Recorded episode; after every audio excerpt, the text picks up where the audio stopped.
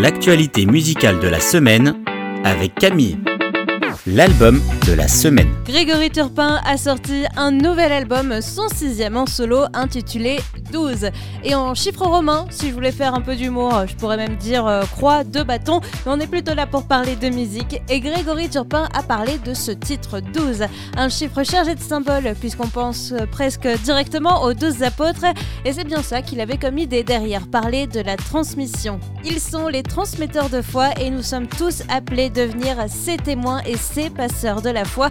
Autre chose que j'ai trouvé intéressante dans la construction de cet album, c'est que Grégory Turpin a collaboré pour ses textes avec de nombreux artistes, chrétiens comme non chrétiens, mais tous avaient en réalité le même pitch, une histoire tirée de la Bible, et ils ont dû écrire un texte en s'en inspirant.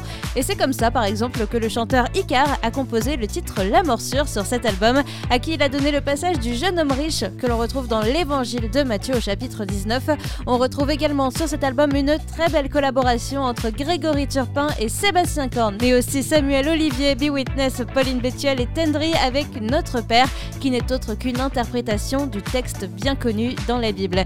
C'est notre album de la semaine 12 de Grégory Turpin le titre de la semaine. À l'approche de Pâques, Phil Wickham est là. Il vient de sortir un nouveau single, Sunday It's Coming. Dimanche arrive en français et autrement dit, le dimanche de Pâques arrive. Un dimanche pour nous rappeler que nous avons été sauvés de nos péchés par la croix. Le titre nous porte pas à pas dans l'histoire de Pâques, de l'arrivée de Jésus à Jérusalem jusqu'à sa résurrection. Phil Wickham en parle d'ailleurs assez bien de ce titre, on va l'écouter. L'histoire de la vie, de la mort et de la résurrection de Jésus est la plus grande histoire jamais racontée et la meilleure partie à ce sujet, c'est qu'elle est vraie. C'est l'espérance, c'est le salut, c'est l'amour, c'est l'évangile et ce n'est pas seulement l'histoire de quelque chose qui s'est passé, mais aussi l'histoire de ce qu'il se passe encore. Dimanche arrive, c'est Pâques dans quelques semaines et déjà dans vos oreilles avec le nouveau single de Phil Wickham, Sunday is Coming le coup de cœur de la semaine. Vous allez peut-être me taper sur les doigts, mais oui, Kate Thompson a sorti un nouveau single. Et oui, c'est mon coup de cœur de la semaine, mais je sais ce que vous allez en penser, il se retrouve toujours dans l'actu musicale, mais attendez, attendez, juste d'entendre la suite, parce que ce n'est pas seulement parce que j'aime le titre que c'est mon coup de cœur. J'ai d'ailleurs longtemps hésité entre le dernier titre d'Apollo LTD, Redemption Song, et Tears de Kate Thompson. Tears en français, ça veut dire les larmes, et c'était pas un titre très différent pour Kate Thompson à la base, mais tout a changé à partir du moment où il l'a fait écouter à sa mère et sans forcément le savoir, il avait écrit dans les paroles une grande partie de son témoignage.